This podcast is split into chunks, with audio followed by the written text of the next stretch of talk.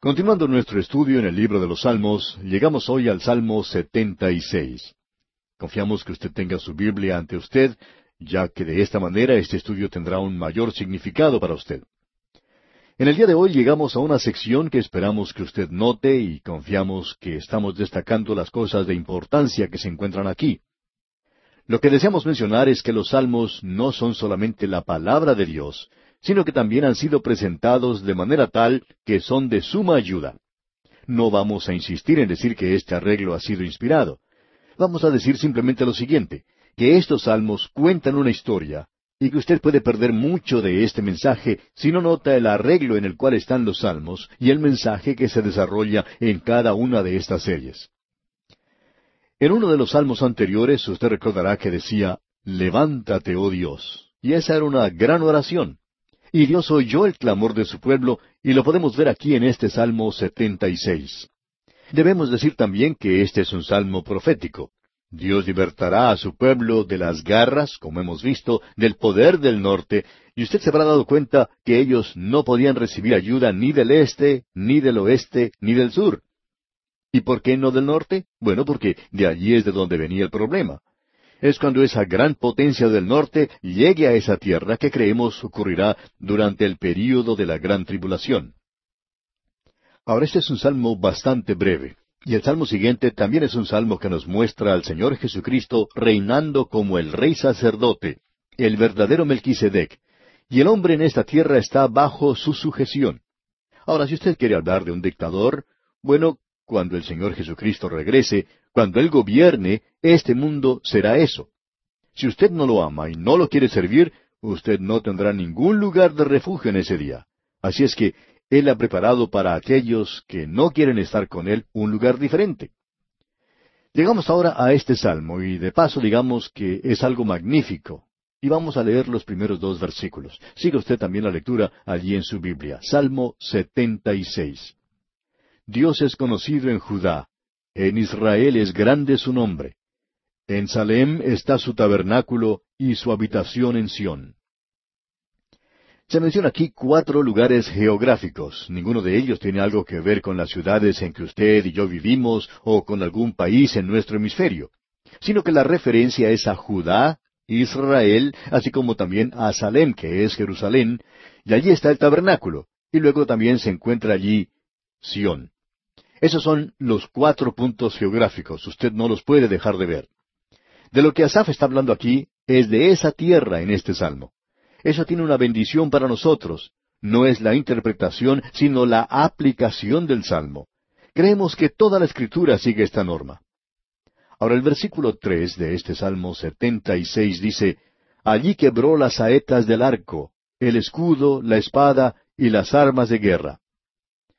Ese es el día al cual se refirió el profeta cuando cambiarían sus espadas por el arado. Y hasta que él llegue a ese reino, sería mejor que se quitara ese verso que existe en el presente en las Naciones Unidas, porque eso no está dando resultado. Pero esto aquí nos habla que la paz llegará a la tierra. Él traerá la paz a este mundo, y nunca habrá paz en este mundo hasta cuando el pecado del corazón humano se haya tratado con la redención o con el juicio. Siguiendo adelante vamos a ver que cuando Él juzgue, esto es lo que ocurrirá a los arrogantes, a los orgullosos, aquellos que están andando en este día por este mundo. Escuche lo que dice aquí en el versículo cuatro. Glorioso eres tú, poderoso más que los montes de casa. Ahora, ¿cuáles son esos montes de casa? Ese es Jerusalén. Ese lugar ha sido atacado veintisiete veces. Tenemos informes de que la ciudad de Jerusalén ha sido atacada y destruida o destruida parcialmente en veintisiete ocasiones. Ha sido una montaña de casa. Los enemigos han ido muchas veces a ese lugar. Luego dice en la primera parte del versículo cinco, Los fuertes de corazón fueron despojados, durmieron su sueño. Esa es una expresión bastante interesante, ¿no le parece? ¿Cómo puede hacer uno eso? Eso quiere decir que ellos no estaban alertas, que no se habían dado cuenta de lo que sucedía. El mundo en el presente está dormido. Juan dice, en los brazos de los impíos. En otras palabras, el mundo es como un bebé pequeñito. Y el diablo tiene al mundo dormido y nos está diciendo, no presenten la palabra de Dios de una manera tan dura, tan fuerte. Ustedes los van a despertar y Él no quiere que ellos se despierten. Y eso es precisamente lo que nosotros estamos tratando de hacer, que se despierten todos, hablar del juicio que se acerca, pero también mencionar que hay una redención para todo aquel que se vuelve a Cristo. Este es verdaderamente un salmo magnífico. Veamos ahora lo que dice la segunda parte del versículo cinco. No hizo uso de sus manos ninguno de los varones fuertes. Cuando uno se despierta así sobresaltado, era como lo que ocurrió en los días de Gedeón, cuando los madianitas se despertaron y oyeron el sonido de las trompetas y vieron las luces en el ataque de Gedeón. Ellos se dieron cuenta que habían sido atacados, pero no podían ni siquiera encontrar sus espadas, por lo menos algunos de ellos. Y el versículo seis dice, A tu reprensión, oh Dios de Jacob, el carro y el caballo fueron entorpecidos. Este es el tiempo cuando Él viene, y se nos dice aquí, Glorioso eres tú. Isaías escribió en referencia a esto allá en el capítulo sesenta de su libro, versículo uno, diciendo, Levántate, resplandece, porque ha venido tu luz, y la gloria de Jehová ha nacido sobre ti. A veces se canta esto durante la Navidad, y en realidad eso no tiene ningún cumplimiento en Navidad, el nacimiento de Cristo. Será cumplido cuando Él regrese una vez más a esta tierra, y ese será un gran día, pero aún está en el futuro. Luego en Isaías capítulo cuatro, versículo cinco dice, Y creará Jehová sobre toda la morada del monte de Sión, y sobre los lugares de sus convocaciones, nube y oscuridad de día, y de noche resplandor de fuego que eche llamas, porque sobre toda gloria habrá un dosel. Y eso nos habla de aquel día que vendrá. Habrá una clase de gloria, por supuesto, en la persona de Jesucristo. Ahora aquí en este salmo se nos habla de un día de venganza que llega un día de venganza de nuestro Dios, y vemos esto en los versículos siete al nueve. Leamos. Tú, temible eres tú, ¿y quién podrá estar en pie delante de ti cuando se encienda tu ira?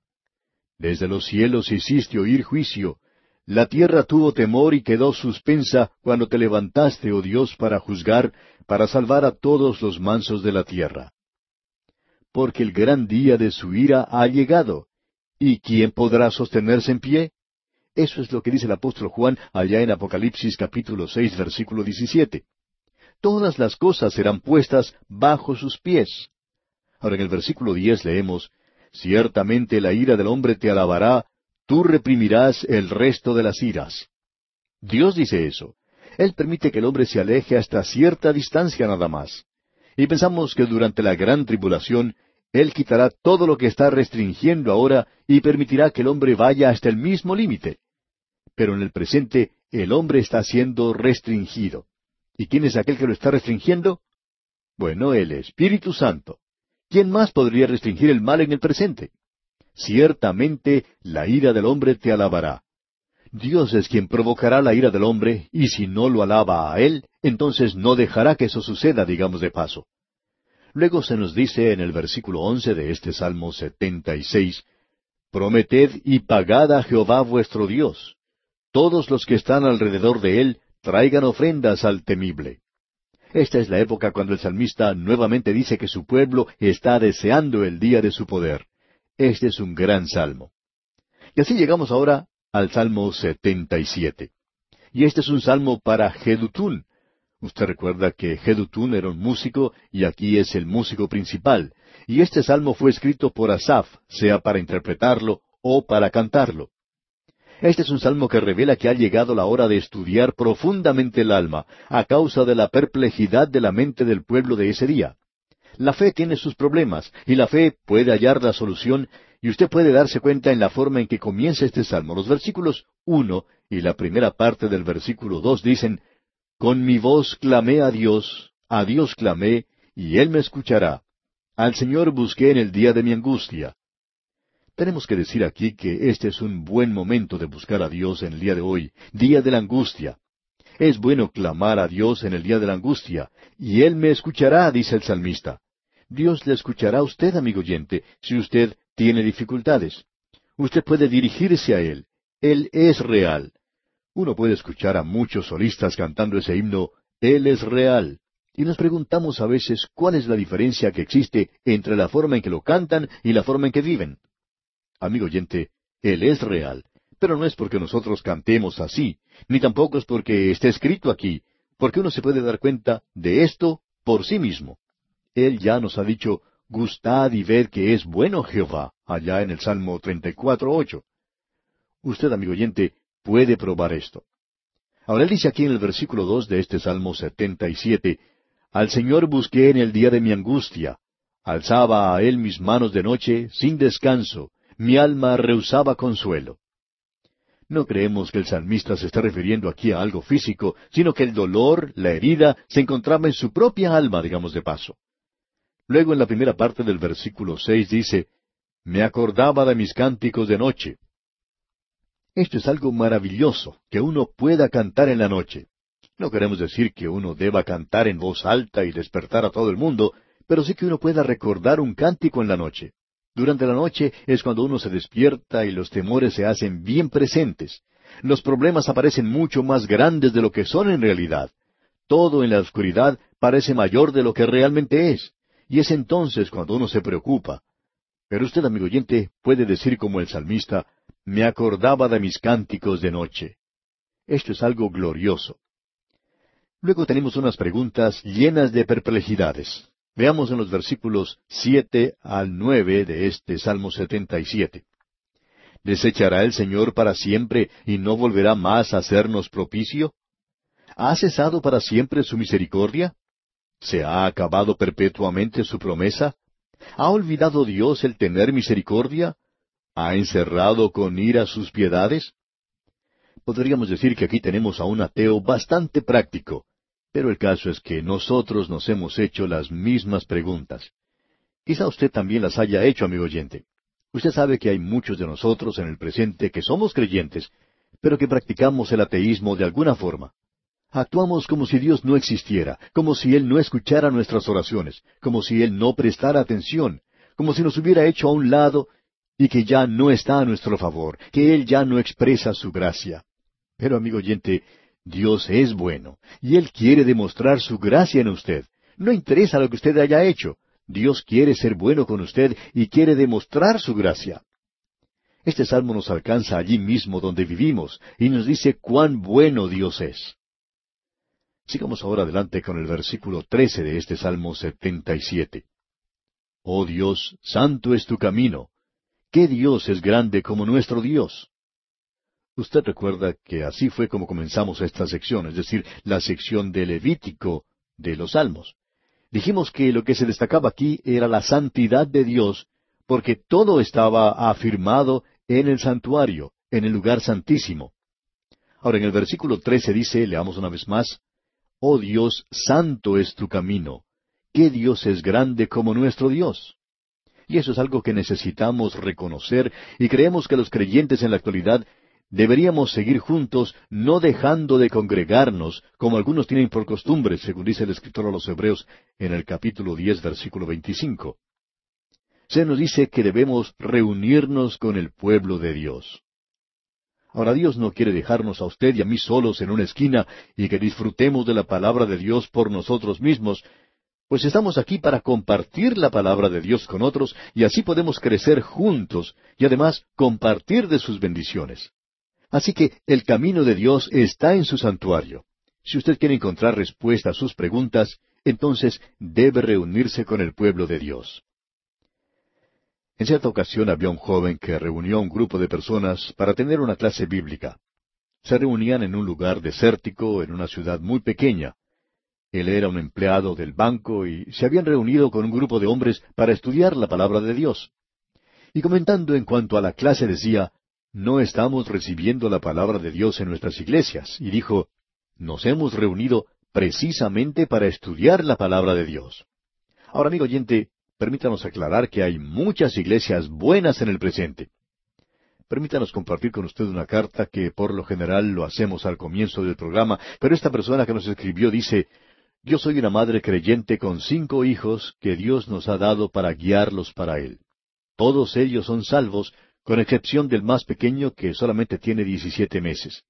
Nosotros somos afortunados al ser miembros de una iglesia que enseña de la Biblia y donde el pastor es guiado por Dios en lugar de por los hombres. Él es uno de esos hombres preciosos de Dios que ha sido rechazado y su vida amenazada a causa de su osadía por Dios. Amigo oyente, permítanos decir que nuestra copa rebosa de gozo al contemplar la obra de Dios en el corazón de la gente, porque Él puede cambiar sus vidas. Amigo oyente, lo que dice esta carta que acabamos de leer es algo fuera de lo común en el presente. Y esa es la razón por la cual la habíamos guardado para una ocasión como esta, ya que escuchamos mucha crítica de las iglesias y queremos hacerles saber que hay muchas iglesias hoy que creen lo que la Biblia y la palabra de Dios dice y están firmes. Así es que, si usted se reúne con un grupo de personas donde la palabra de Dios es predicada y enseñada, sabemos que usted podrá crecer de esta manera y hallará la respuesta a muchas de sus preguntas. También creemos que usted podrá encontrar la respuesta a alguna de sus preguntas por medio de este programa.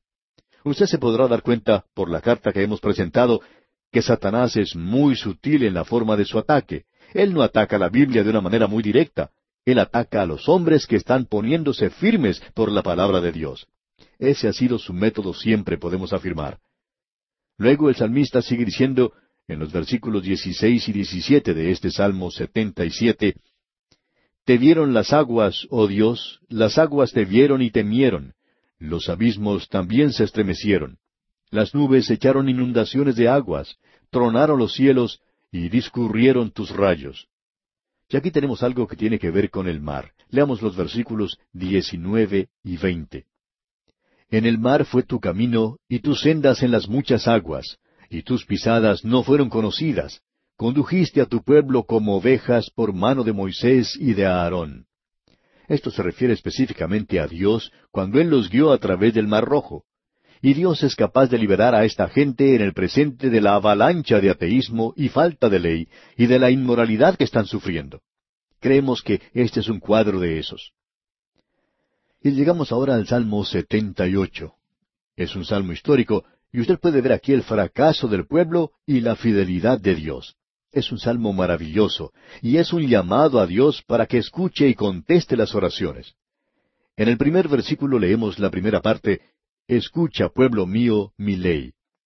Por supuesto que tenemos en primer lugar el llamado de Dios a su pueblo, y Él pide que ellos le escuchen. Luego en los versículos nueve y diez leemos, Los hijos de Efraín, arqueros armados, volvieron las espaldas en el día de la batalla. No guardaron el pacto de Dios, ni quisieron andar en su ley. Esa es una referencia directa cuando Efraín no fue a la batalla y Dios tomó nota de ello. Esto es algo bastante interesante y muy destacado, amigo oyente. Cuando uno observa en este Salmo 78 la sección que empieza con el versículo 17, puede darse cuenta del fracaso del pueblo de Dios. Era Israel en ese entonces, es la iglesia hoy, pero la fidelidad de Dios está en todo esto. Notemos lo que dicen los versículos 17 al 19. Pero aún volvieron a pecar contra él, rebelándose contra el Altísimo en el desierto, pues tentaron a Dios en su corazón, pidiendo comida a su gusto, y hablaron contra Dios, diciendo, ¿podrá poner mesa en el desierto? Eso nuevamente podemos decir que es un ateísmo práctico en el presente, aun de parte del pueblo de Dios. ¿Qué fue lo que hizo? Leamos ahora el versículo 25.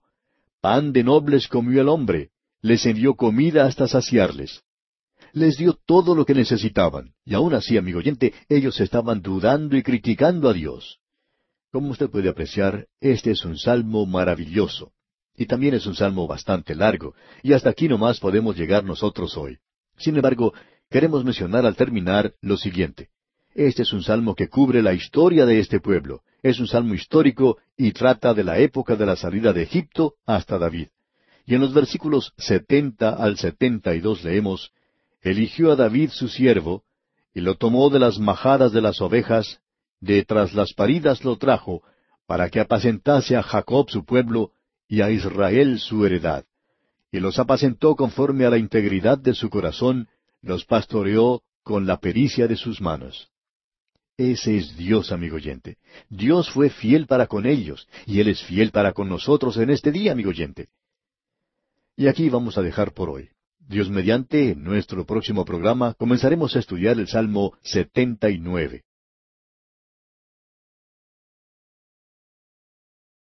Llegamos hoy en nuestro estudio al Salmo 79. Y podemos observar que es una oración, y esto no es una oración que usted y yo podamos hacer, ya que por lo que leemos usted se podrá dar cuenta de lo que dice. Pero es una oración particular para el pueblo de Dios, la nación de Israel, en ese día de dificultades que se está aproximando para ellos. Ya hemos visto varias oraciones como esta. Este es un salmo de Asaf. Hemos podido observar por algún tiempo varios de sus salmos. Él era un gran músico, probablemente el escritor de estos salmos, y también el que los arreglaba. Fue en realidad un asistente de David. No sabemos si David contribuyó a estos salmos o no, aun cuando somos de la opinión que sí lo hizo. Asaf era contemporáneo de David. Notemos pues lo que dice el versículo primero de este Salmo setenta y nueve. Oh Dios, vinieron las naciones a tu heredad, han profanado tu santo templo, redujeron a Jerusalén a escombros. La ciudad que los falsos profetas habían dicho que nunca podría ser tomada, el templo que ellos habían dicho que nunca podría ser destruido, fue destruido, y la ciudad fue tomada, y el pueblo fue llevado en cautividad. Y eso no solo sucedió dos veces, sino que sucedió muchas veces, y es algo que ha causado que esta gente clame a Dios. Y nuevamente puede usted ver aquí que el templo, el santuario, es el centro mismo de todo esto. Esta sección corresponde al libro de Levítico, y ese es el libro que habla de la adoración en el tabernáculo, más adelante, alrededor del templo o en el templo mismo. Es un clamor a Dios, por supuesto, para que venga el juicio. Ahora dice en el versículo dos, dieron los cuerpos de tus siervos por comida a las aves de los cielos, la carne de tus santos a las bestias de la tierra. Y este era un problema que tenía esta gente. ¿Por qué permitía Dios esto? Los profetas antiguos habían dicho que no iba a ocurrir. Más adelante, sin embargo, Jeremías les había dicho que iba a ocurrir, y aquí los encontramos a ellos clamando. Por supuesto, esto era antes de Jeremías, pero aún así es una pregunta, y entendemos que muchos judíos se han hecho ateos debido a lo que ocurrió a su pueblo en Alemania, en la Segunda Guerra Mundial, durante la dictadura de Hitler. Bien, es muy difícil para ellos, por supuesto, comprender esto. Quizá ellos tengan las mismas preguntas que tiene aquel salmista, pero ¿han sido ellos fieles a Dios? ¿Se encuentran ellos en una relación apropiada con Él? ¿Le han aceptado como su Mesías? ¿Estaban ellos volviéndose hacia Él? Y la respuesta, por supuesto, es negativa. Y Dios ha juzgado a su pueblo y lo está juzgando en el presente. Creemos que un gran juicio ha caído sobre la iglesia en el presente y vendrá creemos que un gran juicio ha venido sobre las naciones, es decir, naciones como las nuestras. Ya existe un juicio, así es que existe este clamor. Ahora en el versículo cinco de este Salmo setenta y nueve leemos ¿Hasta cuándo, oh Jehová, estarás airado para siempre? ¿Arderá como fuego tu celo? ¿No cesará jamás todo esto sobre nosotros? Ese es el clamor que salió de ellos. Y luego encontramos un pedido de perdón. Escuche lo que dicen los versículos ocho y nueve de este Salmo setenta y nueve. No recuerdes contra nosotros las iniquidades de nuestros antepasados. Vengan pronto tus misericordias a encontrarnos, porque estamos muy abatidos. Ayúdanos, oh Dios de nuestra salvación, por la gloria de tu nombre, y líbranos y perdona nuestros pecados por amor de tu nombre. Usted recuerda, amigo oyente, que Dios ya les ha contestado. De tus pecados no me acordaré más, dice Él. Pero ¿cómo puede Él borrarlos y perdonar al pueblo? Solamente mediante la muerte de Cristo. Ahora, cuando Él es rechazado, ya sea la persona judía o gentil, ya sea una persona rica o pobre, libre o esclavo, blanco o negro, rojo o amarillo, lo que sea, no hay ninguna diferencia de quién es esa persona. Cuando uno rechaza a Jesucristo, amigo oyente, entonces uno tiene que padecer el juicio. Usted va a tener que estar frente a Él en juicio o en redención. No hay ninguna otra forma de estar delante de Él, con excepción de las que hemos mencionado. Así es que tenemos el clamor de este pueblo. Y escuche lo que dice. Esta es una nota lastimera. Leamos el versículo nueve otra vez y la primera parte del versículo diez. Ayúdanos, oh Dios de nuestra salvación, por la gloria de tu nombre, y líbranos y perdona nuestros pecados por amor de tu nombre. Porque dirán las gentes, ¿dónde está su Dios? Ahora ellos se habían estado jactando de esto. Dios estaba entre ellos y los podía librar. Los profetas falsos habían dicho eso, pero ahora Dios no los ha librado y ellos están pasando por el ridículo. Y así llegamos ahora al Salmo ochenta, y este es otro salmo profético. En todo esto tenemos una continuidad de pensamiento, un desarrollo profético, digamos de paso. La Septuaginta, la versión griega del Antiguo Testamento, llamada así por ser, según se suponía, obra de setenta intérpretes, tiene una descripción que dice el asirio, y por eso hay muchos que han intentado ubicar a este salmo en otra época, pero aquí se nos dice de una manera muy clara que este es un salmo de Asaf, al músico principal sobre lirios. Ya hemos visto esto antes, y es algo que creemos es importante de notar de parte nuestra. Es un salmo sobre lirios, y entonces va a haber una mención aquí del Mesías. Va a mencionarse en este salmo al Señor Jesucristo. Tenemos pues que este salmo ochenta comienza diciendo, Oh pastor de Israel, escucha. Esto es algo hermoso de observar. Y este pastor de Israel no es ningún otro que el mismo Señor Jesucristo. Ya se ha hecho mención de las ovejas y el pastor antes. Y aquí lo tenemos en relación con José. Cuando el anciano Jacob estaba impartiendo bendiciones en su lecho de muerte a sus doce hijos, él le dio la bendición más importante a su hijo José, y dijo, Tú que pastoreas como a ovejas a José. Ahora allí se hace referencia al desierto, cuando las tribus de Israel estaban avanzando a la tierra que iban a tomar, según la promesa que se le había hecho de poseerla, y era bajo el liderazgo de Jehová, el pastor de Israel. Pero ¿quién era su líder? Bien, era Josué en esta ocasión. Él era de la tribu de Efraín y fue elegido para guiarlos a esa tierra. Él actuaba bajo el capitán de los ejércitos del Señor. Esta es una parte muy hermosa, es un salmo maravilloso. Permítame leerle el primer versículo del Salmo ochenta. Oh pastor de Israel, escucha, tú que pastoreas como ovejas a José, que estás entre querubines, resplandece. Esta es una petición a Dios quien se había reunido con esta gente en el lugar santísimo. Luego en el versículo dos leemos, Despierta tu poder delante de Efraín, de Benjamín y de Manasés, y ven a salvarnos. Ahora, ¿por qué se menciona aquí a Efraín, Benjamín y Manasés? Para hallar la razón de esto, uno debe leer el libro de Números, allá en el capítulo dos, versículos diecisiete al veinticuatro. No lo vamos a hacer en este instante, pero usted lo puede hacer con tiempo y comodidad y leerlo. Repito, la cita es Números capítulo dos versículos diecisiete al veinticuatro.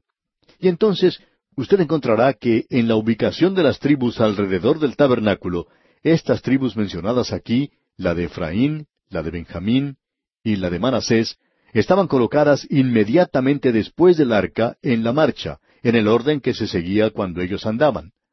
Estas tres tribus se encontraban juntas en un costado y ellos seguían inmediatamente después. Ahora el arca les guiaba a través del desierto. Y de la misma manera en que Dios había guiado a tres tribus que estaban al frente de la marcha, ahora se escucha nuevamente este clamor. Despierta tu poder, guíanos nuevamente, oh Dios. Y notemos lo que dice aquí en el versículo tres. Oh Dios, restauranos, haz resplandecer tu rostro y seremos salvos. Eso es citado tres veces en este salmo, en los versículos tres, siete y diecinueve. Parecía que fuera una especie de coro. Oh Dios, restauranos, haz resplandecer tu rostro y seremos salvos. Notemos ahora en el versículo cuatro que se presenta algo de una elegía en este lugar. Es una parte triste de este salmo, solo tres versículos. Jehová, Dios de los ejércitos, ¿hasta cuándo mostrarás tu indignación contra la oración de tu pueblo?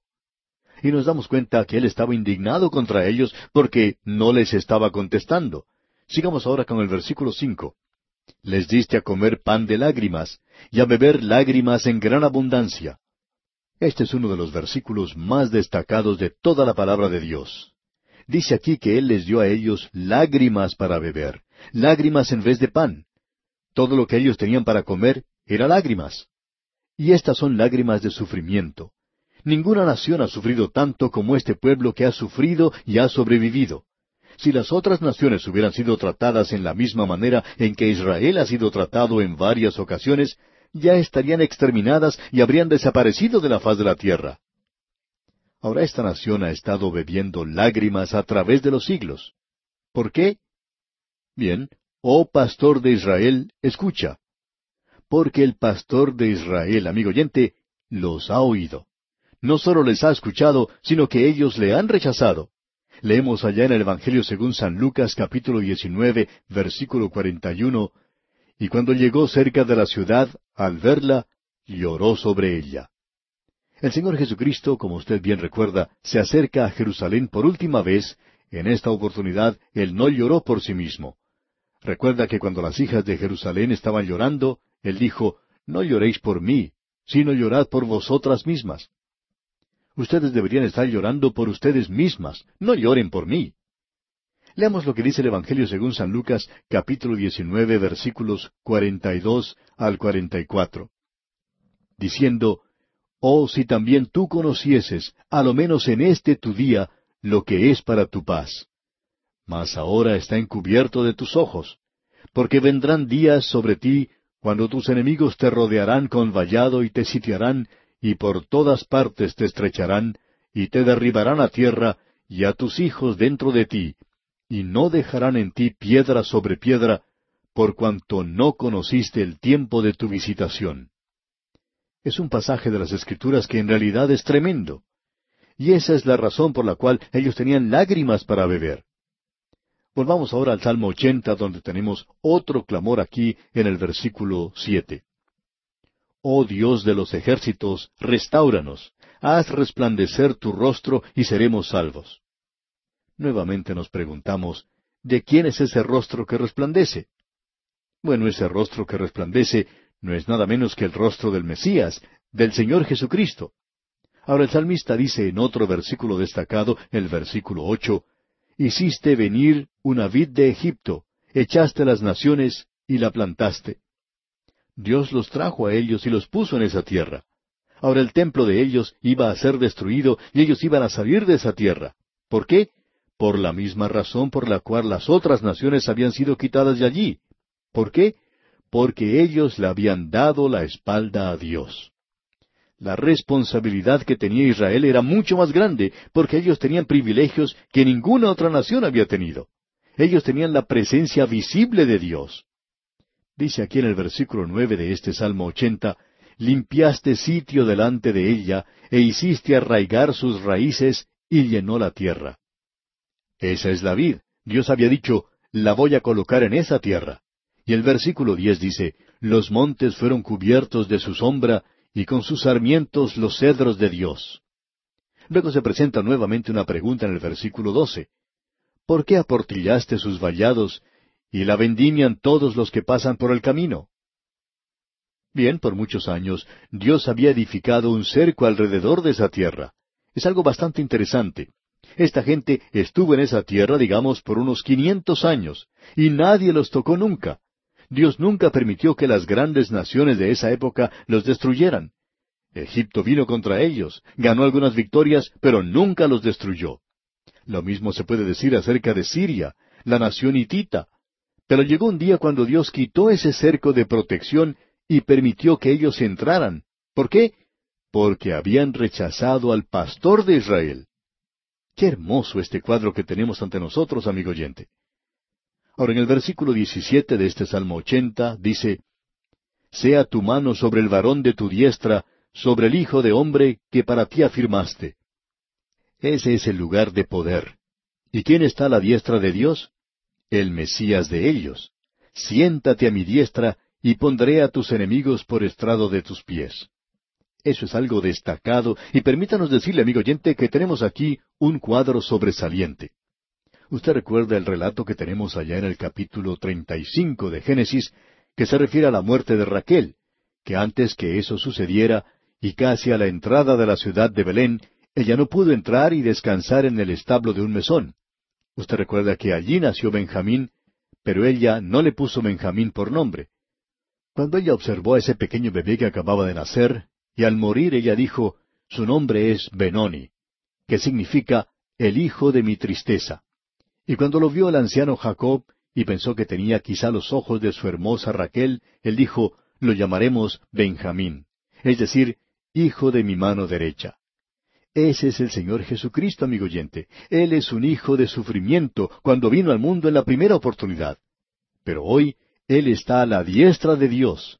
Siéntate a mi diestra hasta que ponga a tus enemigos por estrado de tus pies. Él vendrá un día del cielo a esta tierra. Notemos ahora lo que dice el versículo 18 de este Salmo 80 que estamos estudiando. Así no nos apartaremos de ti. Vida nos darás e invocaremos tu nombre. Y luego en el versículo 19 tenemos este coro por tercera vez. Oh Jehová, Dios de los ejércitos, restauranos. Haz resplandecer tu rostro y seremos salvos. Este es un salmo realmente maravilloso. Y llegamos ahora al Salmo 81. Y como muchos de los otros salmos que hemos observado, está ligado al salmo que lo antecede. Tenemos aquí una historia que continúa. Vimos la oración en el salmo anterior, era una oración que no es para ser pronunciada por los creyentes. No es necesario para el creyente orar esta oración. Es para el tiempo de sufrimiento de Jacob al final de las edades. La oración nuestra para el presente es, Ven Señor Jesús, ven pronto. Esa es una gran oración, y mientras tanto debemos orar, ayúdanos a predicar tu palabra, Señor. Aquí tenemos pues un canto de libertad, digamos de paso, presentado ante nosotros en este Salmo 81. Comienza con una nota muy elevada. Es un solo de soprano. Escuche usted los primeros cuatro versículos. Cantad con gozo a Dios, fortaleza nuestra. Al Dios de Jacob aclamad con júbilo. Entonad canción y tañed el pandero el arpa deliciosa y el salterio. Tocad la trompeta en la nueva luna, en el día señalado, en el día de nuestra fiesta solemne, porque estatuto es de Israel, ordenanza del Dios de Jacob. Creemos que aquí está la clave, en la mención que se hace de tocar la trompeta en la nueva luna, y eso es muy exacto, ya que la luna nueva aparece antes de que aparezca el sol de justicia con sanidad en sus alas, y Él viene para librarlos. Creemos que esto es en referencia a la fiesta de los tabernáculos, y es algo hermoso. Tenemos las cuatro fiestas que se celebran al comienzo del año. La fiesta de la Pascua, estaba la fiesta de Pentecostés, también la fiesta de las primicias, y luego la fiesta de los tabernáculos. Todas estas fiestas tenían lugar, y creemos que aquí tenemos la fiesta de los tabernáculos, la fiesta de las trompetas, y era un gran día, y aún tiene su mirada puesta en el futuro. Esto es lo que tenemos aquí en este Salmo 81 al comenzar de esa manera. Ahora en el versículo cuatro leímos, Porque estatuto es de Israel, ordenanza del Dios de Jacob. Usted puede apreciar que esto se refiere específicamente a este pueblo. Así es que lo podemos dejar así. Y en el versículo ocho leemos, Oye pueblo mío, y te amonestaré. Israel, si me oyeres. Y luego leemos en el versículo diez, yo soy Jehová tu Dios, que te hice subir de la tierra de Egipto. Abre tu boca, y yo la llenaré.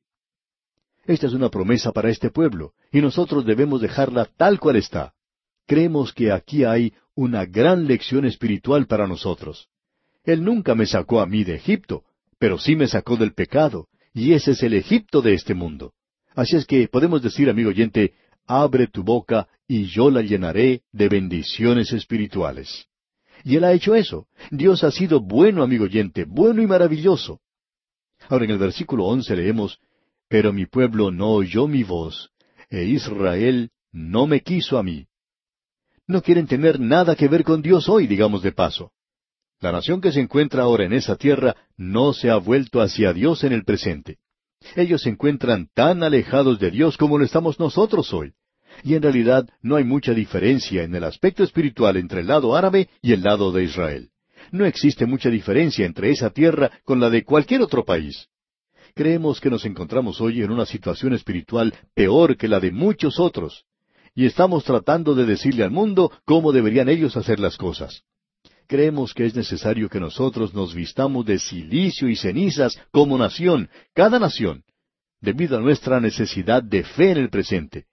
Como un solo pueblo, los individuos debieran volverse a Dios.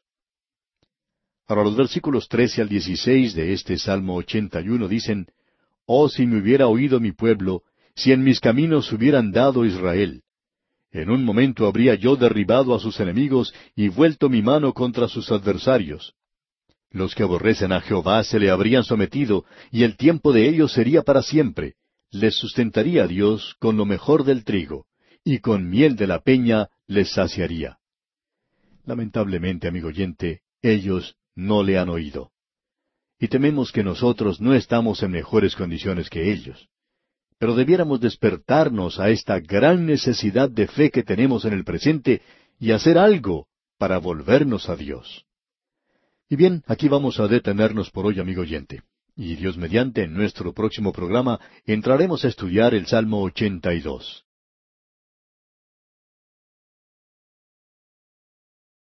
Llegamos hoy, amigo oyente, al Salmo 82. Y antes de entrar en él debemos decir honradamente que este es un salmo que ha sido mal entendido por muchos. Un crítico puede leer este salmo y más o menos ponerlo en ridículo. Y aquellos también que niegan la deidad de Jesucristo utilizan este salmo. Eso lo hace bastante importante. También debemos destacar que este es un salmo profético. Mira hacia el futuro del pueblo terrenal de Dios, la nación de Israel. Y en conexión con eso debemos ver la gloria del Señor, y es algo maravilloso cuando estas dos cosas se unen. Tenemos aquí una descripción profética del juicio que ejecutará Dios en el día cuando salve al remanente. Comienza con esa nota. Dios está en la reunión de los dioses. Bueno, eso no ha sucedido aún y tendrá lugar en el milenio. Mira hacia el futuro. Luego dice, en medio de los dioses, juzga. ¿A quién está llamando dioses? Eso será importante dentro de unos momentos. Leamos el versículo dos de este Salmo 82. ¿Hasta cuándo juzgaréis injustamente y aceptaréis las personas de los impíos? Aquí tenemos un versículo de la Escritura que es muy importante de comprender correctamente. ¿A quién está llamando dioses? Él está llamando dioses a los jueces, digamos de paso. Ahora, ¿por qué los llama así? Porque están ocupando un lugar de suma importancia, como si dijéramos que están calzados con los zapatos de Dios, si se nos permite esa expresión. Luego, él dice en los versículos tres y cuatro, Defended al débil y al huérfano, haced justicia al afligido y al menesteroso, librad al afligido y al necesitado, librarlo de mano de los impíos. Aquí tenemos algo que es muy importante. El Señor Jesucristo, como juez de esta tierra, Él defenderá a los pobres y a los huérfanos, al afligido y al necesitado. Uno de los principales argumentos que se utiliza contra la pena capital en muchos países es el que los ricos siempre pueden evitarla. Los pobres son los que tienen que pagar con esa pena. Por tanto, se deberían evitar todas esas leyes según ese argumento, ya que los ricos se libran y los pobres tienen que cumplir con la pena establecida. Y Dios está diciendo aquí a los jueces, yo quiero que ustedes defiendan a los pobres y a los huérfanos. Hay algunos que dicen que es algo nuevo el querer darle una oportunidad a los pobres. Pero nos damos cuenta que esto no es nada nuevo en realidad. Es tan viejo como el libro de los Salmos. Dios está diciendo aquí que Él va a hacer eso algún día. El Señor Jesús el Mesías, cuando esté reinando sobre este mundo, defenderá a los pobres y a los huérfanos, a los afligidos y a los menesterosos. Y los jueces del presente tienen que hacer eso hoy porque ellos están ocupando el lugar de Dios. Ahora en el versículo cuatro leemos, Librad al afligido y al necesitado, libradlo de mano de los impíos. Y luego llegamos a algo que es muy interesante, versículo cinco. No saben, no entienden, andan en tinieblas, tiemblan todos los cimientos de la tierra. Ciertamente podemos decir hoy que los cimientos de este mundo están siendo sacudidos y no dejamos de reconocer que uno de los grandes problemas han sido los jueces de la tierra, los jueces de nuestros países en el presente. Es muy fácil para un juez el ser como Pilato y lavarse las manos y decir, yo no creo en ese método incivilizado de castigar a la gente con la pena de muerte. Y él puede escapar de esa manera, como nos podemos dar cuenta. Bueno, cuando alguien es presentado ante este juez, debemos recordar que la justicia es ciega. Y si es un hombre rico el que ha cometido un crimen, que merece la pena capital, entonces debería ser ejecutado. Pero desafortunadamente hay muy pocos de ellos que tienen que pagar por los crímenes cometidos. Notemos ahora lo que dice aquí el versículo siguiente, el versículo seis. Yo dije, Vosotros sois dioses, y todos vosotros hijos del Altísimo. Ahora, ¿qué es lo que quiere decir cuando declara, vosotros sois dioses? Usted recordará que el Señor Jesucristo mismo citó eso cuando él fue acusado de blasfemar, haciéndose a sí mismo Dios. Él había dicho, yo y el Padre uno somos, allá en Juan diez treinta. y ellos lo estaban acusando a él de blasfemar. Y el Señor Jesús dijo, ¿No está escrito en vuestra ley, yo dije, dioses sois? Él les está diciendo que ellos están sentados en un lugar de juicio, y cuando usted se sienta en un lugar de juicio, amigo oyente, usted se sienta en el lugar de Dios. Hay tantos de los santos en el presente que son culpables de esta clase de cosas.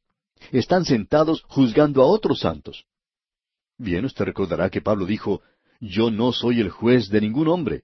Yo voy a tener que presentarme ante él algún día, y debido a eso, ni aun yo me juzgo a mí mismo. Cuando usted se coloca en el lugar de juicio, usted está representando a Dios, amigo oyente, y usted se constituye en un Dios cuando está juzgando, cuando usted ha ocupado esa posición.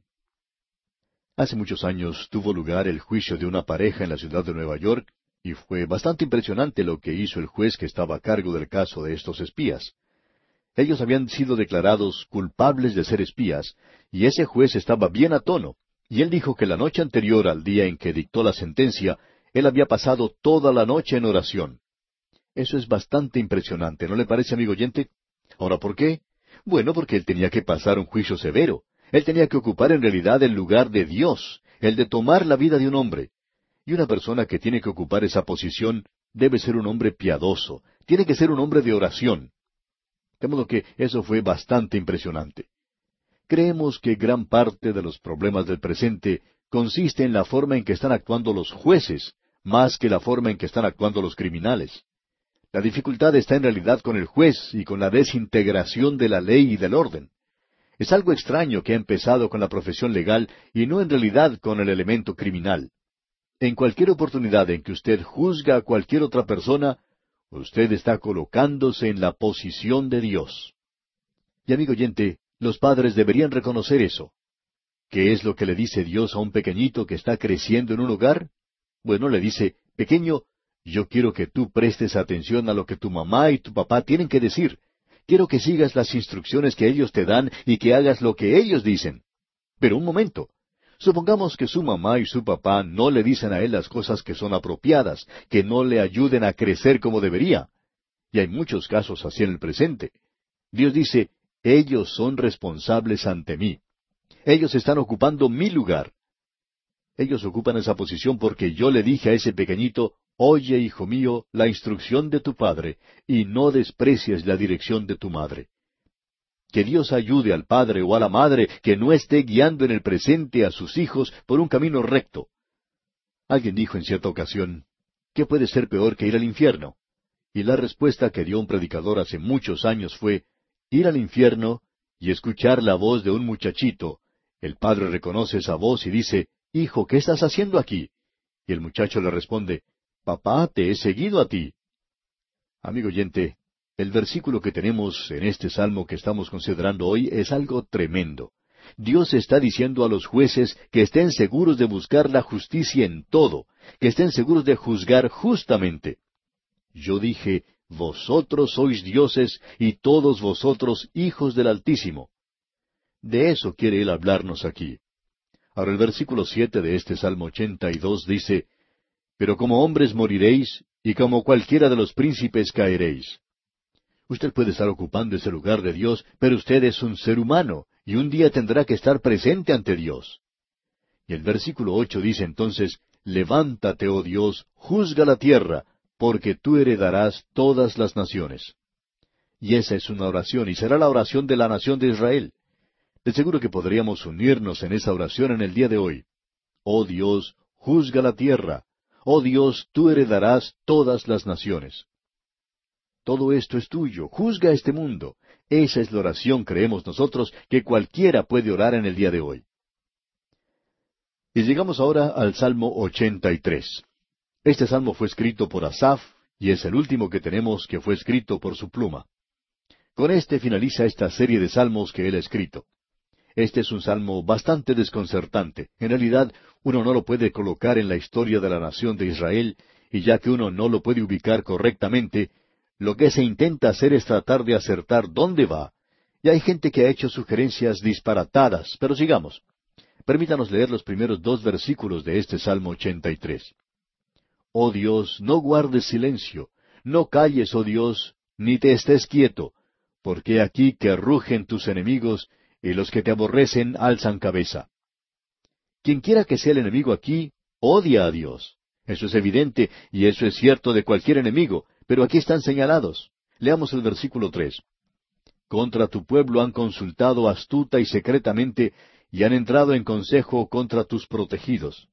En otras palabras, estas son personas quienes han tramado la destrucción de la nación de Israel. Ha habido personas que han intentado ubicarlo en esta o en aquella época, pero lo importante de notar aquí es que Dios expresa aquí el odio de ellos contra Dios. Y creemos que eso es cierto de cualquier enemigo.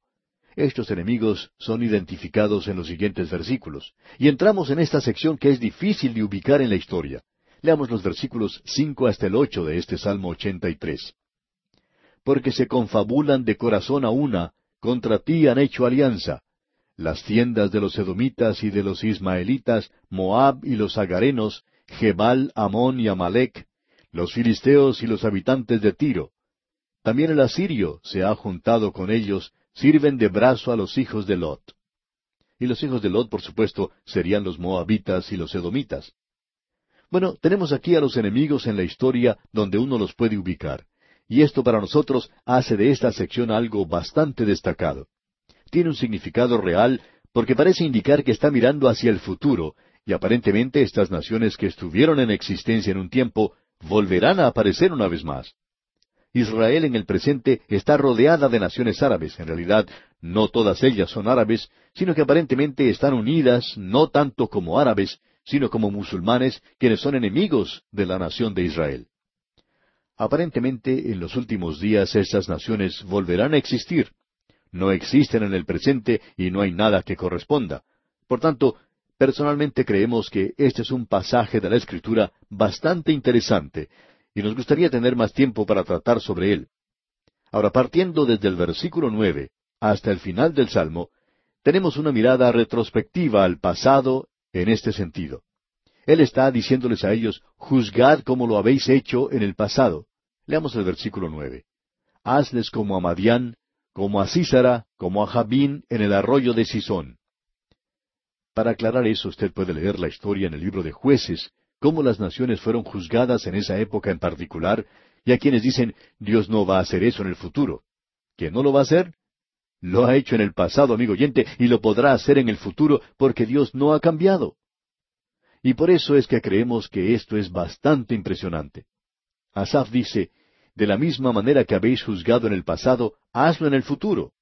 Este es un salmo imprecatorio y no creemos que debiéramos hacer esta clase de oración de ninguna manera. A nosotros se nos ha dicho, orad por vuestros enemigos. Ahora, ¿qué deberíamos orar? ¿Que ellos continúen siendo nuestros enemigos?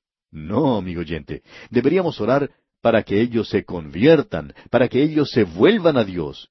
Pero aquí en este salmo tenemos un llamado para el juicio y luego Asaf indica en el versículo trece, Dios mío, ponlos como torbellinos, como jarascas delante del viento. Usted recuerda esa rueda grande y pesada que se usaba para moler en el pasado y que era arrastrada por los bueyes. En ese lugar se colocaba el grano que se iba a moler, y esta piedra tan pesada en realidad lo dejaba hecho hojarasca. Y aquí Asaf está diciendo que trate con estas personas de esa manera. Luego en el versículo catorce leemos, como fuego que quema el monte, como llama que abraza el bosque. Es como un incendio forestal. Aquí se hace un llamado de juicio, como usted puede apreciar. Luego finaliza diciendo en el versículo dieciocho, y conozcan que tu nombre es Jehová, tú solo altísimo sobre toda la tierra. Y ese nombre Jehová es el Señor, para que el mundo conozca. Estamos convencidos que la única forma en que este mundo va a conocer que Dios es Dios es al estar ante Él en juicio. La bondad de Dios debería llevar a los hombres al arrepentimiento. Así debería ser si los hombres fueran sensibles a la presencia y persona de Dios. Entonces esto los llevaría a ellos a su presencia pero lamentablemente ellos se están alejando cada vez más y más de Dios. Parecería que ya no tenemos necesidad de Él. Sin embargo, creemos que lo necesitamos desesperadamente.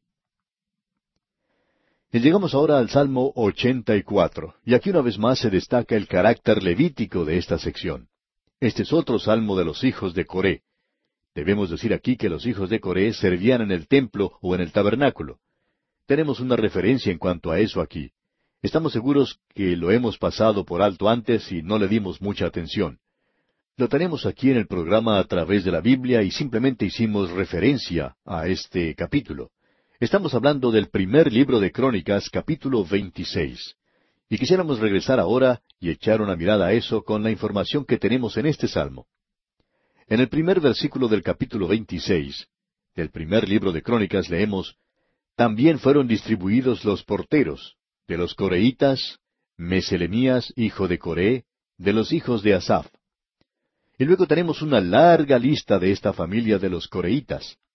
Usted recuerda que Coré había encabezado una rebelión y esa rebelión los llevó a actuar contra Moisés, y él fue juzgado. Pero ahora, por la gracia de Dios, ellos son levitas, ellos están sirviendo en el tabernáculo y aquí en el templo de Dios. Y en el versículo dos de este capítulo veintiséis del primer libro de Crónicas leemos Entre estos se hizo la distribución de los porteros, alternando los principales varones en la guardia con sus hermanos, para servir en la casa de Jehová. Dice más adelante que ellos echaron suertes para ver quién ocupaba cada puerta. Bien, eso quiere decir que estos hombres que eran grandes y fuertes y robustos levitas estaban de guardas en el templo. Ellos cuidaban el tabernáculo y más adelante el templo. Y estaban en cada una de las puertas para cuidar allí. Así es que tenemos aquí un salmo bastante sobresaliente, y en vista de lo que hemos dicho, se destaca aquí el tabernáculo y el templo. Escuche cómo comienza este Salmo 84. Cuán amables son tus moradas, oh Jehová de los ejércitos. Qué hermoso es esto. Escuche lo que dice ahora el versículo dos. Anhela mi alma y aún ardientemente desea los atrios de Jehová. Mi corazón y mi carne cantan al Dios vivo. ¿Sucede esto con usted, amigo oyente? ¿Le gusta tanto a usted reunirse con el pueblo de Dios? Reconocemos que en el día de hoy en algunas iglesias no se disfruta de mucha comunión y lo que uno recibe es más críticas y chismes que cualquier otra cosa. Pero amigo oyente, ese es el lugar de comunión. Y hay algunas iglesias maravillosas. Y esperamos que haya una en su barrio, en su ciudad, donde la palabra de Dios sea predicada y donde la persona de Jesucristo sea exaltada. Y si es así, usted debería estar allí porque allí es donde usted y yo podemos crecer y allí es donde podemos recibir muchas bendiciones. Volviendo ahora a este salmo, creemos que esto es algo hermoso. Estos coreitas pudieron ver que estaban sirviendo en el tabernáculo y más adelante en el templo. Vieron esto. Leamos el versículo tres. Aún el gorrión halla casa y la golondrina nido para sí, donde ponga sus polluelos, cerca de tus altares, oh Jehová de los ejércitos, Rey mío y Dios mío. Creemos que estos pájaros construyeron sus nidos en el templo de Salomón más adelante. Y ese hombre que escribió este salmo, él miró hacia arriba y dijo, yo quiero morar de la misma manera, yo quiero estar muy cerca de Dios. Ahora el versículo nueve de este Salmo ochenta y cuatro dice, Mira, oh Dios, escudo nuestro. Usted recuerda que el Señor Jesús destacó esto. Él dijo, Consideran las aves del campo. Ellas simplemente valen poco y más que nada muchas veces uno quisiera librarse de ellas porque hacen ruidos feos, ensucian todas las cosas, son aves destructoras muchas veces. El Señor Jesucristo dijo, con todo, ni uno de ellos está olvidado delante de Dios. En realidad el lenguaje usado por él es mucho más fuerte que eso. Él decía que las aves caían en el seno del Padre. Así es que el salmista podía decir aquí en el versículo nueve, Mira, oh Dios, escudo nuestro, y pon los ojos en el rostro de tu ungido. Usted recuerda que esto quiere decir el Mesías. Pon los ojos en el rostro de tu ungido, el Mesías. Usted se da cuenta que Él reveló el rostro del Padre aquí a nosotros. Escuche ahora lo que dice el versículo diez. Se refiere al santuario, como allá en el libro de Levítico, y ese es el centro mismo de la vida de esa nación. Antes, la iglesia era el centro de la actividad social de muchos países, y ahora ni siquiera es el centro de la vida religiosa de esos países. Debería serlo. Escuche el versículo diez. Porque mejor es un día en tus atrios que mil fuera de ellos. Escogería antes estar a la puerta de la casa de mi Dios que habitar en las moradas de maldad. Y eso es precisamente lo que era este coreíta. Él era un portero y decía, prefiero tener mi trabajo que ser un hombre rico muy alejado de aquí. Hay muchas personas que se la pasan mirando su reloj en los servicios de los domingos por la mañana para ver si el predicador se está pasando del tiempo. Y el salmista dice aquí que él prefiere pasar un día en la casa de Dios que mil en cualquier otra parte. Qué reproche el que encontramos para la mayoría de nosotros en este salmo. Y aquí vamos a detenernos por hoy, amigo oyente, y Dios mediante, en nuestro próximo programa comenzaremos con el Salmo 85.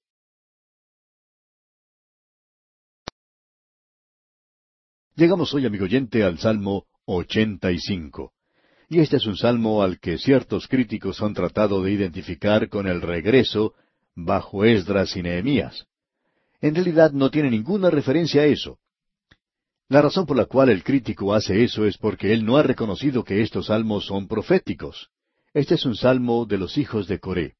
Esta sección en la que nos encontramos hoy nos da a notar que hay varios escritores en los salmos, y lo sorprendente es que todos ellos cuentan una historia. Estos salmos han sido puestos juntos por una razón. No vamos a insistir en la inspiración del arreglo de los salmos, pero créanos, amigo oyente, que parece que Dios ha tenido algún cuidado en esto, ya que ellos sistemáticamente nos cuentan una historia. Y encontramos aquí un racimo de estos salmos, por decirlo así, y encontramos otro racimo en otra parte, y un grupo aquí y otro grupo allá. Y como resultado nos dicen una historia profética, nos presentan un cuadro profético. Tenemos esto en esta sección aquí, que este salmo mira hacia el futuro. Lo que tenemos que admitir es que es un cuadro del futuro. Veamos lo que dice el primer versículo de este Salmo 85. Fuiste propicio a tu tierra, oh Jehová, volviste la cautividad de Jacob. Usted puede ver que a causa de esa declaración, ellos asumen o se imaginan que quiere decir el regreso de la cautividad de Babilonia, pero en realidad fue un remanente muy pequeño el que retornó en aquella oportunidad, menos de sesenta mil personas. La gran mayoría del pueblo no regresó. Y esto no tiene ninguna referencia a ellos. Esto está mirando hacia adelante, cuando Dios traerá el reino de regreso a esta tierra. Escuche lo que dice el versículo dos. Perdonaste la iniquidad de tu pueblo, todos los pecados de ellos cubriste. Qué cuadro más glorioso, más maravilloso el que tenemos aquí. Solo puede tener referencia hacia el futuro. Por cierto que no está demostrando la condición que existía en aquel día. Y si usted cree que sí la está presentando, entonces le sugiero que lea los libros de Esdras y Nehemías, el de Ageo y el de Zacarías, así como también el de Malaquías. Malaquías va detrás de esta gente con un gran reclamo porque su corazón estaba lejos de Dios. Ellos estaban asistiendo al templo, ellos estaban presentando sus holocaustos, pero sus corazones estaban lejos de Dios. Este es un cuadro muy diferente de todo eso. Notemos lo que dice aquí en el versículo tres reprimiste todo tu enojo, te apartaste del ardor de tu ira. El juicio ha finalizado, y eso es cierto para el Hijo de Dios en el presente en lo que se refiere a sus pecados. No nos preocupa el asunto del pecado, eso ya ha sido arreglado, fue arreglado hace mucho tiempo, cuando el Señor Jesucristo murió en la cruz del Calvario por mis pecados. Eso ya quedó arreglado y deberíamos mencionar aquí algo que nos preocupa un poquito en realidad nos preocupa mucho, y es el hecho que vamos a estar ante el tribunal de Cristo, y cada uno de nosotros tiene que dar cuenta de sí mismo y de sus obras. Y no estamos muy seguros acerca de algunas de esas obras. No nos sorprende lo que dice el apóstol Pablo, de que él no se quería juzgar a sí mismo. Debo esperar hasta que esté ante él. Y yo, amigo oyente, espero que él pueda decir de mí, está bien, buen siervo y fiel. Pero tendré que esperar y ver. Para lo que se refiere a la salvación, amigo oyente, todo eso ya está en el pasado. Y aquí en este salmo podemos apreciar que el juicio ya ha pasado también para esta gente. Lo peor para esta nación y para el mundo también está por venir. La gran tribulación es global, para todo el mundo incrédulo, y es un tiempo de juicio para todo aquel que ha rechazado a Jesucristo. Es un tiempo cuando Satanás estará en libertad y el Espíritu Santo será quitado y no habrá freno para el mal. El Espíritu Santo continuará aquí, pero no estará restringiendo el mal. Ya no habrá límites a lo que uno pueda hacer si está inclinado a hacer lo malo en ese día. Y Dios va a permitir que ellos avancen hasta el extremo, y todo será llevado a un punto donde quedará enfocado todo aquello que es malo y que merece juicio. Y esa es la razón por la cual yo no quiero estar aquí. Y no creo que estaré aquí. Simplemente estamos diciendo que la iglesia que pase a través de ese período desconoce enteramente lo que significa la gran tribulación. Ahora los versículos cuatro y cinco dicen, Restáuranos, oh Dios de nuestra salvación, y haz cesar tu ira de sobre nosotros. ¿Estarás enojado contra nosotros para siempre? ¿Extenderás tu ira de generación en generación? No. Se acerca el día cuando esta gente que ha sufrido, como vimos en otro salmo, donde tenían las lágrimas para beber y para comer, esa era su dieta, y no se trataba de una dieta para rebajar de peso tampoco, estaban a dieta de lágrimas. Pero todo ha finalizado, Dios ha llegado, y Él secará toda lágrima. Luego dice en el versículo seis, ¿No volverás a darnos vida para que tu pueblo se regocije en ti? En el día de hoy necesitamos un avivamiento, un despertamiento en nuestras iglesias por varias razones. Una es la falta de gozo que existe en la vida de los creyentes del presente. Debería estar allí el gozo del Señor en cada una de las vidas de los creyentes, pero está faltando. Luego el versículo siete dice, Muéstranos, oh Jehová, tu misericordia, y danos tu salvación. ¡Qué hermoso! Y esto es algo de lo que pueden participar todos nuestros corazones. Ahora el versículo ocho dice, Escucharé lo que hablará Jehová Dios, porque hablará paz a su pueblo y a sus santos, para que no se vuelvan a la locura. Y no lo volverán a hacer porque será la última vez, y ellos no estarán regresando a los pecados para ser quitados de este universo. El versículo nueve dice, Ciertamente cercana está su salvación a los que le temen, para que habite la gloria en nuestra tierra. Qué cuadro más hermoso. Pero la gloria no está en esa tierra en ese día. Y la gloria no está en esta tierra en el día de hoy. Pienso que es una tierra muy hermosa y uno disfruta mucho cuando visita algunos lugares. Pero uno no puede apreciar nada de gloria en esta tierra en el presente. Y en este versículo se refiere a la tierra sagrada, que tampoco tiene nada de gloria. Es solo una parte de la tierra que tiene varios lugares sagrados con significado especial que nos atrae a quienes somos creyentes es simplemente un montón de rocas y varios lugares sagrados. Escucha ahora lo que dice aquí el versículo diez, ya que es uno de los versículos más destacados en las Escrituras. Versículo diez de este Salmo ochenta y cinco, en su primera parte, La misericordia y la verdad se encontraron. Ahora ellas no se habían encontrado hasta entonces, ni siquiera se conocían. Y la segunda parte de este versículo dice, La justicia y la paz se besaron. Hoy en día ni siquiera se hablan. Y una de las razones por la cual no podemos tener paz en este mundo, amigo oyente, es porque no podemos tener justicia en el mundo. Los amigos tienen que ser justos antes de tener paz en este mundo. Y los amigos no son justos en el presente. Los amigos de ninguna parte son buenos, ni siquiera los de mi vecindario, y hay muchas cosas que no están bien en nuestras vidas en el presente. Y hasta que esas cosas se pongan bien, no habrá paz en la tierra. Este es un gran versículo. Ahora el versículo trece dice, La justicia irá delante de él, y sus pasos nos pondrá por camino. Cuando el Señor reine, Él reinará en justicia. Seguiremos ahora al siguiente salmo. En el Salmo 86 tenemos una oración de David. Nuevamente encontramos un salmo davídico. Es una oración bastante destacada. Si usted la lee toda, notará cuántas veces utiliza las palabras, Oh Señor, oh Jehová. El primer versículo de este Salmo 86 dice, Inclina, oh Jehová, tu oído y escúchame, porque estoy afligido y menesteroso. Y luego en el versículo tres podemos ver, Ten misericordia de mí, oh Jehová, porque a ti clamo todo el día. Y hemos hecho referencia a los dos nombres para Dios que se presentan en el libro de los Salmos. Hemos hablado de Elohim, que nos habla de Dios como el Creador, y de Jehová, que nos habla de Dios el Salvador, el que es santo y el que es Salvador. Y ahora tenemos aquí otra palabra para Dios. La traducción exacta es Oh Señor, y se dice Adonai. Creemos que esto es importante porque los judíos piadosos de esa época no pronunciaban Jehová. Ese era un nombre sagrado, eso era un tetragrama sagrado, y ellos simplemente no lo usaban. Y al pasar el tiempo, ellos no sabían ni siquiera cómo pronunciarlo, y uno encuentra en el día de hoy que hay eruditos que discuten si debería ser Jehová o Javé o dos pronunciaciones diferentes a estas. Pero no existe ninguna duda acerca de esta pronunciación que estamos dando, es decir, Adonai. Y ellos usaban esta palabra en lugar de Jehová. Y diríamos que se refiere a Dios como nuestro Salvador, a aquel que es un Dios santo, que ha sido capaz de extender su misericordia hacia nosotros. Este es un salmo sobresaliente, y hay quienes han intentado llamarlo un salmo mesiánico. Ahora no creemos que éste pueda ser llamado un salmo mesiánico en el sentido exacto de la palabra.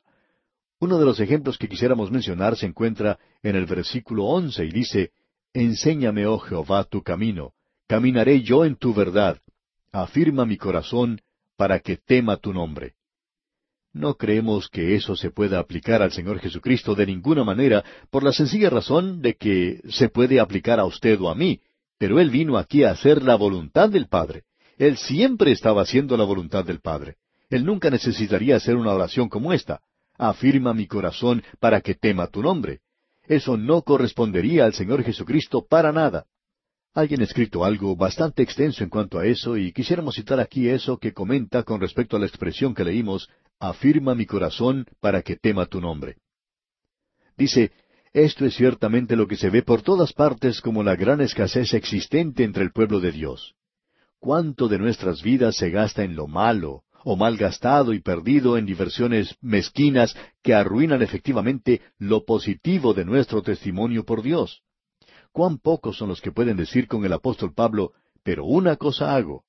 Estamos fuera del camino, en ninguna manera intencionalmente, pero nos detenemos a perseguir mariposas entre las flores y no avanzamos seriamente.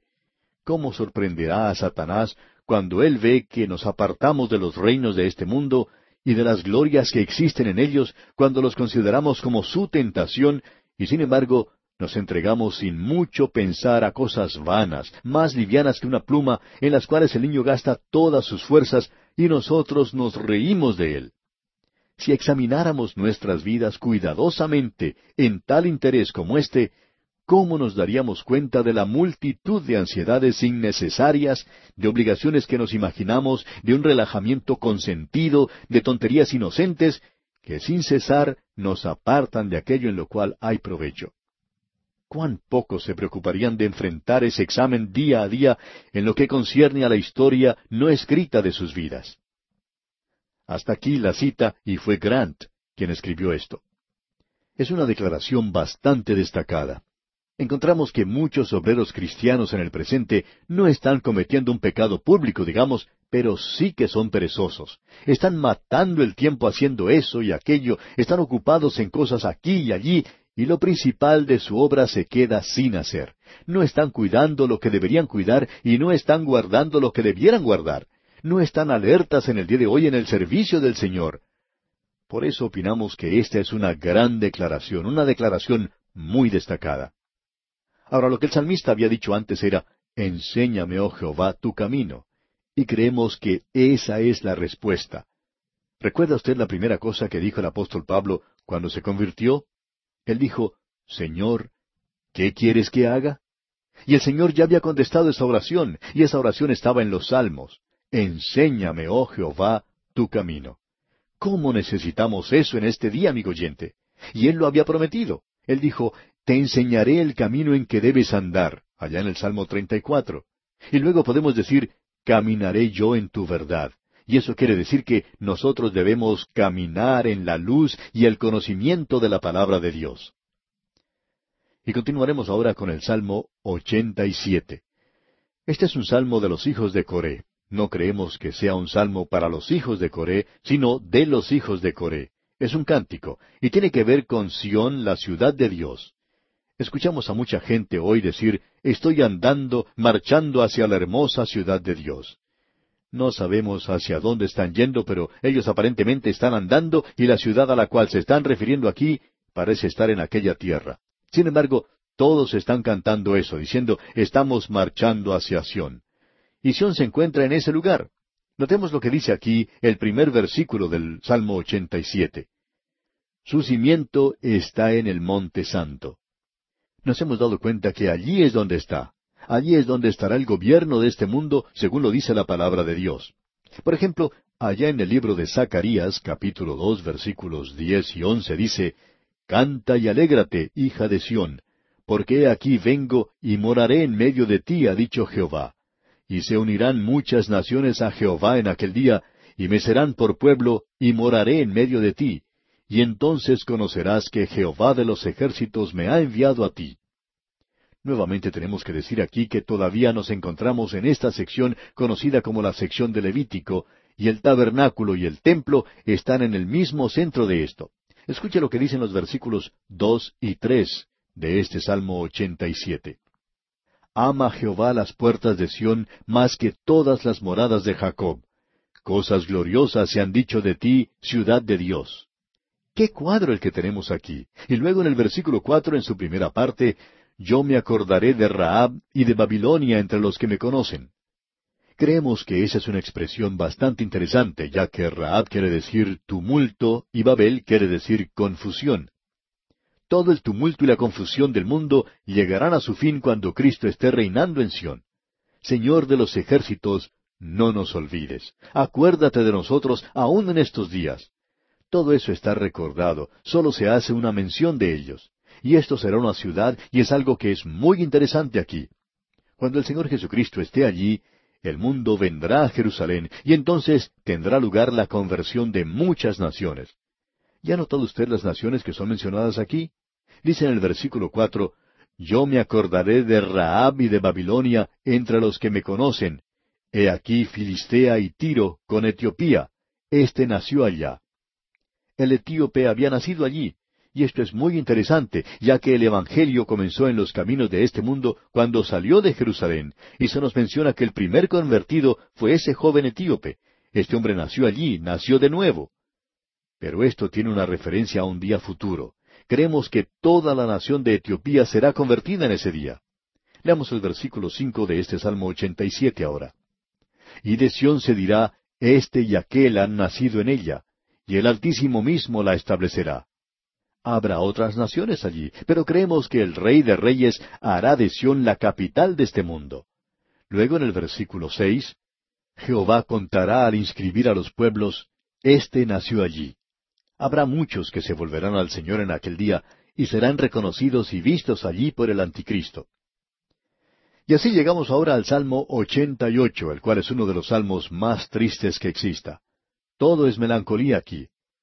En el salmo anterior que vimos era todo gloria, pero este está lleno de tinieblas y no tiene gloria. Leamos el primer versículo. Oh Jehová, Dios de mi salvación, día y noche clamo delante de ti.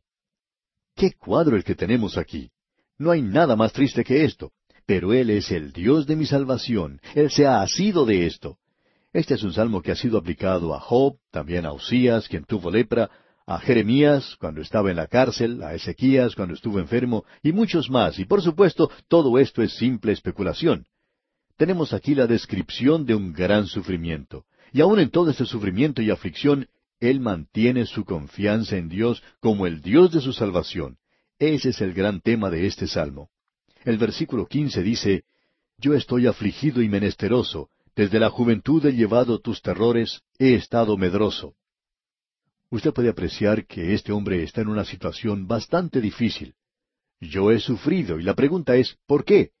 La ira, la muerte, la tumba y las tinieblas están resumidas aquí por el que la sufre.